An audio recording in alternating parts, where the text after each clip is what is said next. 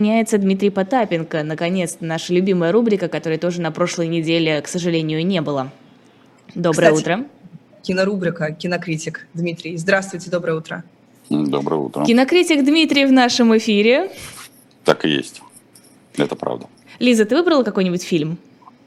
который мы будем обсуждать. Но мы вот э, про богемскую рапсодию, но я ее не смотрела. Ты не смотрела «Богемскую рапсодию»? Нет, нет, нет. Она, вероятно, ее всего слушала. Это вот более чем достаточно для обсуждения. Естественно, я, я, я как раз в том возрасте. Дмитрий, вас не возмущают э, сцены гомосексуальных отношений в «Богемской рапсодии»? Меня возмущает сцена э, гомосексуальных э, взаимоотношений в «Красавице и чудовище». Сейчас тут должны быть сверчки, секунду, я их найду. У меня включался микрофон. Нет, на самом деле, на самом деле, я согласна, да, гораздо более страшная, страшная пропаганда присутствует в наших детских сказках. Но еще всякие страшные новости у нас происходят. Закончилась официально или полуофициально наша частичная. Частично или- закончилась частичная, частичная мобилизация. А А. какая, какая бумажка это заглавила? Так Кстати, поэтому по частично. Она словесно, я бы сказал бы, словесно закончилась э, начатая бумажкой, но не закончившаяся фактически ни частичная мобилизация, которая не частичная, ни военное положение, которое не частичное. Ничего не закончилось. Мгм, так. А, И на, я видела, что ведомости выпустили такой анализ э, Центрального банка вот этой вот прошедшей мобилизации, и там какие-то, ну, вполне себе утешительные прогнозы. Во-первых, что у нас будет рост экономики, начиная со второй половины 2023 года уже в районе 2-3%, и что мы быстрее вообще восстановимся, чем когда бы то ни было э, думали об этом. Как вы оцениваете это как какой-то действительно э, такой реальный прогноз или нет? Ну, собственно говоря, до 23 года, до второго квартала надо дожить, а сначала надо дожить четвертый квартал этого года и первый квартал следующего года. Поэтому я оцениваю это всегда положительно. Выход новой бумаги, особенно если она мягкая, если она не серая, это прекрасный повод вообще чувствовать себя в безопасности и в неге любого прогноза. Поэтому я считаю, что это хорошо. Восстанавливаться мы будем однозначно лучше. А, Как это, никаких неприятностей нет, это хорошо. А, Как вам кажется, вот э, м, на, на последней речи Путина он же тоже говорил о реальных э, доходах населения. Он говорил о том, что, конечно, номинально у нас э, мы растем вообще-то, да, в доходах, но инфляция это сжирает. По-моему, это вообще не очень соответствует действительности. Разве номинально у нас что-то индексировалось в этом году? Разве были какие-то у нас был ли рост вот номинальный хотя бы наших доходов? Подождите, вам нужно обязательно все-таки помнить, что говорил Владимир Владимирович. Владимир Владимирович что говорил? Что он из гл- глубинного народа. Он и есть народ. Он же говорил о том, что была на индексация. Я вам напомню, что индексация, и в том числе по многих государственных чиновников, она была. Поэтому все-таки надо четко разделять, чтобы у глубинного народа, коему относятся чиновники, индексация была. А то, что мы там или там 146 миллионов не попали под эту индексацию, это потому, что они, попросту говоря, не очень правильный глубинный народ. Поэтому я считаю, что Владимир, Влад- Владимиру Владимировичу и главе Центробанка надо верить всегда априори. Мгм. Класс, класс. То есть плохие русские, они индексацию не получили, и номинальные их доходы не выросли. Наконец-то у вас все-таки на вашем либеральном канале появляются нотки патриотизма. Как вы сегодня похвально правильно себя ведете? У вас там что, Я прям- полковник стоит за плечом? Нет, я просто, просто внимательно слушаю наших всех э, властителей. Просто их надо правильно трактовать, господи. Они же на самом деле действительно, они же живут в своей параллельной вселенной. У них вообще все, все офигительно и хорошо. Ну что, у них деньги из тумбочки, они чего, как-то пострадают от каких-то про- проблем там в когда они говорят там о росте экономики, но она действительно какая-то будет. То, что она будет там лучше или хуже, ну это сильно будет зависеть от того, как будет исполняться эмбарго. Если эмбарго исполняться не будет, то, в общем, и действительно экономика будет, ну, конечно, не хороша, но и помереть не помрет. А как вы оцениваете параллельную реальность Владимира Путина, вот судя по его последнему выступлению? Вполне себе адекватно, но я думаю, что это не, не ко мне, это к докторам все-таки надо задавать подобного рода вопросы, потому что огромное количество видео в интернете, по, когда происходит общение с людьми в параллельной реальности, и поэтому у них вполне устойчивая эта история, и что разрушить ее не может ни, ничего, особенно если, как говорится, ведь как-то важно в психиатрической больнице, кто одел первый халат. Если халат на тебе, то врач ты. Поэтому в данном случае вот мы с вами залетели в ту ситуацию, когда, в общем, а, как-то психиатрический халат и, как говорится, все остальное не на нас. И будет не на нас. До какого что... момента будет не на нас? А тут от, от нас и от них зависит, и от э, здоровья зависит. И от Меркурия да. ретроградного. Ой, очень сильно. Вот вообще все, что касается Меркурия, это вообще прямо... Куда он как войдет в какой-нибудь второй или третий дом, это прямо такая история. Я вот каждый раз его как вижу, он заходит, я ему говорю, куда же ты пошел? Он говорит, вот, вот иду во второй дом тяжкая история. Чтобы его остановили, что ли, чтобы он не ходил, да я, не я Ему, я ему уже предлагал, даже выпить предлагал, наливал. Не, знаете, все идет и идет, идет и идет. Вообще ужас какой-то. Вы обратили внимание, что у Путина маленький стол стал? У меня другая сексуальная ориентация, поэтому, в общем, такие вещи я не очень сильно обращаю внимание. Но в целом я могу предположить, что это именно так. То есть большой стол на вас впечатление не производил, что стол большой, значит, все, все, все стабильно, все серьезно. В детстве я со своими детьми учил, учил такую, такую песенку «У оленя дом большой». Он глядит в свое окно. Ну и там, там всякая такая мнемоника это для того, чтобы развивать мелкую моторику рук. Я думаю, что к нашему случаю у оленя стол большой тоже подходит. Угу. Вот уже и небольшой. А, также в пятницу Банк России объявил, что инфляция по прогнозу а, будет 12-13%. До этого они говорили 11-13%. Немножко они диапазон как бы сжали, теперь 12-13%. А, и улучшены были оценки по спаду на этот год. Угу. То есть прогнозировали 4,6, будет 3-3,5. Это насколько будет ощутимо? Не насколько, потому что ключевым вопросом будет являться товарная инфляция в этой всей истории. И когда а, ЦБ говорит, по сути дела, там, о денежной какой-то инфляции, ключевой вопрос, как они будут ее закрывать. То есть а, для нас а, важен ноябрь с точки зрения принятия решения, ну, будет ли эмбарго и не будет эмбарго в полной части реализовано. Скорее всего, не будет по причине того, что это достаточно сложный процесс, он невозможен к корреляции между огромным количеством стран. А, при этом а, те, а, те, тот объем, который мы потеряли с точки зрения продаж в товарных единицах, как раз нефти, газа и всего остального, он достаточно значимый. И, соответственно, тут на следующий год у нас весьма такой непростой по, причине, по двум причинам. Первое, это как аграрии смогут, а это сейчас уже видно, что они сокращают посевные площади, потому что цена на зерно и прочее для них низкая и некомфортна, а вывести они, они не могут и сохранить они это физически не могут. И второе, это, соответственно, это тот объем, который нам нужно продавать в зарубежные страны нефти и газа, должен привести к тому, что часть месторождений придется просто физически глушить и останавливать. Понятно, что мы сейчас торгуем не напрямую с Европой, а через там, Китай, а, Индию и там, частично Тегеран. Вот, поэтому, в общем, фундаментально у нас э, интересный следующий год. А, этот год э, они, скорее всего, инфляцию могут закрыть просто там, Ай, либо чуть-чуть повысив курс, что, скорее всего, не сделают. Но они на месте главы ЦБ, который в очень неплохого, непростой ситуации, я бы поднял э, чуть-чуть курс, приподнял там, до 65, например. А и плюс э, ко всему чуть-чуть напечатал бы денежку. А, угу. а прекращение или не прекращение мобилизации как-то на это повлияет? Нет, никак, конечно. У нас с первого числа, собственно говоря, почему э, словесно, словесными интервенциями якобы произошла э, приостановка, будем так э, говорить, мобилизации и приостановка военного положения – Потому что 1 ноября начинается осенний призыв. По самым скромным подсчетам, ну, а что такое осенний призыв? Это демобилизовать нужно там порядка 130, там 120 тысяч. И приблизительно столько же призывать молодых ребят.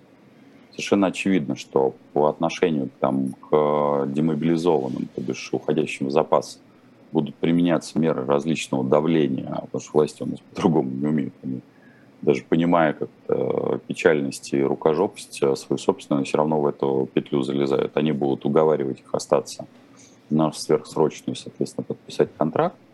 А молодняк, молодняк будет бегать, потому что молодняк, э, конечно, власти не поверит ни на, на предмет того, что он э, не попадет э, в зону того, что называется то ли СВО, то ли войны, войны, потому что у нас военное положение есть, а войны нет. Вот, поэтому, и, а поскольку военкомы это уже все военкоматы проходили все эти истории, что они уже, все прекрасно, кстати, комиссии уже поняли, что подстава именно для них.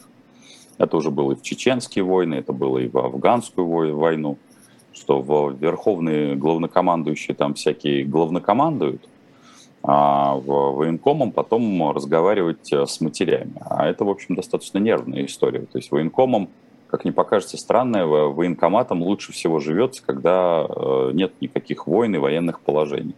Тогда их жизнь носит обычную такую гражданскую направленность, достаточно скучную, когда они попросту говоря, там рассылают повестки, потом увольняют в запас, ну, бывают там какие-то гражданские потери, ну, или потери на учениях, которые очень-очень незначительны. А когда у него начинается реальная война или военное положение, или вот эта мобилизация, то военкоматы тоже это не любят. Военкоматы, там работают мальчики и девочки за очень небольшой прайс. Вот оно им надо, вот этот головняк потом э, всемирного зла, что это они убили э, любимую кровиночку, папу, маму, и, соответственно, а ведь на них это все ляжет. И плюс ко всему, они же, эти твари, не, не дают э, там разыскать эту кровиночку. Хотя военкоматы, еще раз подчеркиваю, они получают информацию реально из воинских частей. Они занимаются учетом. Это свойство военкомата. Ну, как бы, как бы к нему кто и плохо не уносился. Их задача функционал друг. Так что вот так.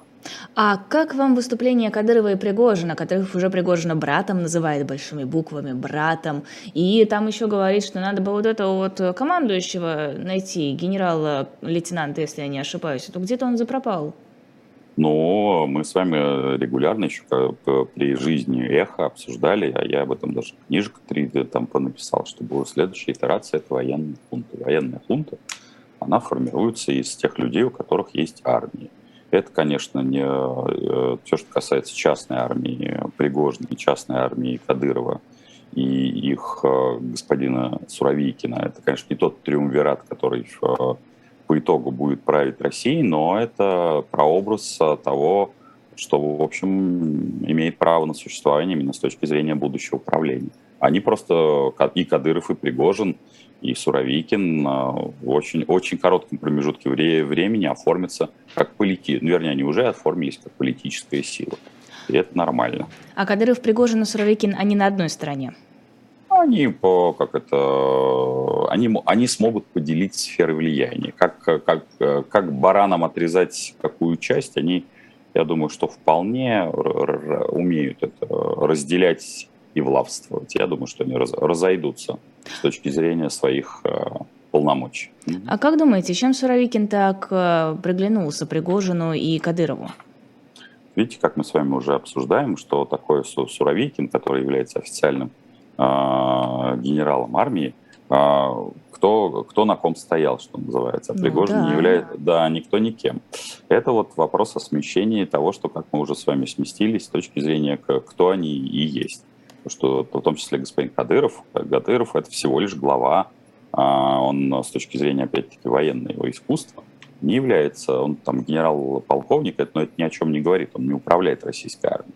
То есть вы заметили, что уже, соответственно, Суровикин, который является, ну, то есть, по идее, он должен был бы в, этом, в этой иерархии быть старше, он, соответственно, и младше. Это к тому, что, собственно говоря, российская власть, она управляется понятийно. Чем он приглянулся? Но он близкий, как это, близкий им по духу. Я там ну, прекрасно понимаю их. Там, в том числе они много чего могут себе позволить благодаря Суровикину, и тот, и другой. Вот мы с вами до этого говорили про то, что мобилизация, она как-то вообще нарушила вот этот компромисс между обществом и властью, но вот мобилизация закончена. А будет ли, удастся ли, вернее, нашим властям как-то сделать вид, что ничего не было, и наоборот демобилизовать, что ли, наш народ, э, который уже осознал, что вообще-то эта война слэш-спецоперация касается каждого? Не, ну зачем? Зачем феодалам кого-то демобилизовывать? Наоборот, надо а, сейчас а, закопать а, тех, кого там туда призвали, а потом просто с меньшей помпой, с меньшим шумом попытаться сделать вторую войну, войну в волну мобилизованных, чтобы закопать уже как-то остатки. Я думаю, вот. вы не, неправильно поняли Лизу. Демобилизовать в смысле общества, а не тех, кто сейчас находится на фронте. Ну, я понимаю, что вы хотите, чтобы общество как-то стало ближе к народу, как сказал господин Кириенко, чтобы война стала народной. Зачем, зачем же применять э, к холопам а, какие-то интеллектуальные средства, когда можно применить средства по принуждению? Поэтому мобилизация, я понимаю прекрасно, что Лиза задала какой вопрос, мобилизовать проще с помощью дубинок ОМОНа и репрессий. Это куда более эффективно. Еще можно сделать еще второй вариант, я думаю, что он будет тоже проводиться, а это будет создаваться как это вторая в ну, внутреннее противодействие. Надо просто нашим властям активно использовать доносы. Пока вот этот инструментарий, пока, к, к сожалению, вот, э, гражданскую войну внутри общества очень неактивно используют. Мне кажется, что каждый э, единорос должен написать по доносу. Каждому единоросу по доносу. И тогда у него будет, соответственно, вот э, как раз общество начнет расползаться. Но благо у нас другие партии, коллеги присоединятся, я думаю, что мы вполне с вами получим хорошее единение с одной стороны и вторую хорошую пятую колонну с другой стороны. Все прямо пойдет по лекалам 37-го. А, вы начали говорить про эмбарго, что, скорее всего, оно не будет э, соблюдаться в полной мере. А зачем тогда это было нужно? Я понимаю, что все равно все можно также гнать там через Турцию, э, клеймить другими какими-то лейблами и спокойно там переоформлять и перенаправлять. Зачем тогда вот такая санкция, которая с обходом все равно не справится? Ну, потому что еврочиновники тоже чиновники. Потому что у них тоже с 9 до 6 тоже деньги из тумбочки. Когда у тебя деньги из тумбочки, у тебя нет задачи про конечный результат, то, в принципе, ты можешь изображать все, что угодно. Можно выпускать седьмой пакет с пакетами, восьмой пакет с пакетами.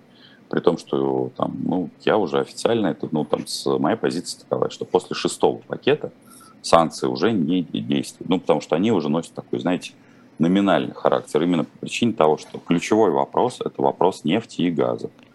А вопрос нефти и газа, который делался более 50 лет, то есть если посмотреть на а, там, трубопроводы э, с сжиженный газ и все остальное, на чем сидит э, Европа, а сидит она, да, она сидит сейчас, как она говорит, э, в Европе говорит, мы сидим не на российском газе, ага, сейчас. Вы сидите на, на турецком или на китайском СПГ, сделанного из российского газа. Ну, то есть это тоже имитация бурной деятельности. Невозможно там за 8 месяцев, кое продолжается вот это в вакханале, а, сдернуться с как это, с иглы мужского внимания и пересесть на лицо. Вот это невозможно. Одобрение. Там было одобрение. Извините, хорошо, одобрение. Виноват, спылил, был неправ. Неверно цитирую рекламу. Велик, великих цитаты великих. Угу.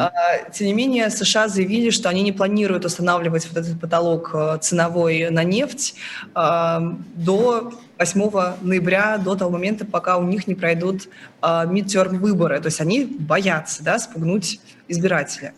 Ну, они же нормальные люди. Э, как это война войной, порбон по расписанию. Поэтому они делают достаточно прагматично, правильно. Я понимаю, что они делают. Как-то им осталось отправить туда Шифутинского, чтобы он придумал им песню про 8 ноября. И все. Ну, а серьезно, это будет принят вообще этот потолок цен на нефть, который уже как бы никто в него не верит? Он мало, маловероятно, но не соблюдаем просто. Ну, то есть его принять Почему? можно, ну, потому что слишком в картельном сговоре самая большая проблема это в том, чтобы его соблюдали все. А когда у тебя есть как минимум да, реально там Индия, Китай, Турция, которые, в общем, нашим, вашим и поем, и пляшем, ну, какой, какой может быть эмбарго как таковое? Э, для этого должно уж, по сути дела, это я с первого дня, к сожалению, говорил, что для того, чтобы что-то произошло на этом поле, товарищ э, Байден должен очень плотно поговорить с товарищем Си, то бишь должен произойти такой с взаимопроникновение, что называется. Не про ЛГБТ-пропаганду, упаси Господь. Вот. Но только эти да, два игрока в мире могут э, как-то принудить э, Россию хоть к чему-то одновременно. А если там есть хоть какой-то... Пока в друзьях согласия нет, на, на лад их дело не пойдет. Поэтому здесь, к сожалению, вы ах так. У нас любопытный, пока мы с вами говорим про экономику, любопытный совершенно тред образовался в чате. Люди обсуждают, что они готовят сегодня, потому что тогда Хэллоуин же, да, везде празднуют. А, и обсудили какую-то историю с тем, как женщина где-то в России увидела разрисованную тыкву в магазине, испугалась, начала кричать, что «Боже мой, сатанинский праздник, духов вызывают». А, и в итоге люди обсуждают, с чем и как они готовят тыкву. Вы готовили тыкву, Дмитрий? Я, честно говоря, с детства никогда не любил вот э, как это овощи, э, поэтому а что будут овощи? Овощи тоже будут мясо. Поэтому я вот как раз из той когорты, которая предпочтет э, мясо. И сейчас я закончу с вами говорить и буду, соответственно, кушать индейку, потому что грудку индейки, которую я себе приготовил. Ваш рецепт грудки, грудки индейки? Вы знаете, дело в том, что поскольку у меня я счастливый обладатель кошки Мейнкуна, мы едим с ней из одной э, миски. Поскольку мы едим из одной Извините, миски... а кому больше достается? А у нас есть очень четкое разделение. У нас нет э, с ней, с кошкой рыси, которая периодически попадает в кадр, у нас нет с ней пищевой конкуренции. Для нее идет бульон, для меня идет грудка для индейки. Поэтому крайне важно, поскольку у кошек очень нежное обоняние, приготовить отварную грудку так, чтобы там не было никаких посторонних запахов. Поэтому обычно я ее ставлю, соответственно, на автоматический режим отварки. Только в конце, в последние 5 минут, я кладу лавровый листочек. Тогда это придает, с одной стороны, мягкий вкус, ну, где-то 40-45 минут на автоматическом уровне. Главное, правильно это вовремя, как говорится, ключевое в мясе, это чтобы мясо было свежее, вы его вовремя обработали и положили. То же самое с рыбой. Всякие соусы и специи, это вот Киевлю. Вот когда я ему готовил свой шашлык на серебряном дожде, но он как-то, он признал, что я хорошо приготовил шашлык, но сказал совершенно, отдал пальму первенства другим коллегам, когда сказал, что главное в шашлыке – это соус.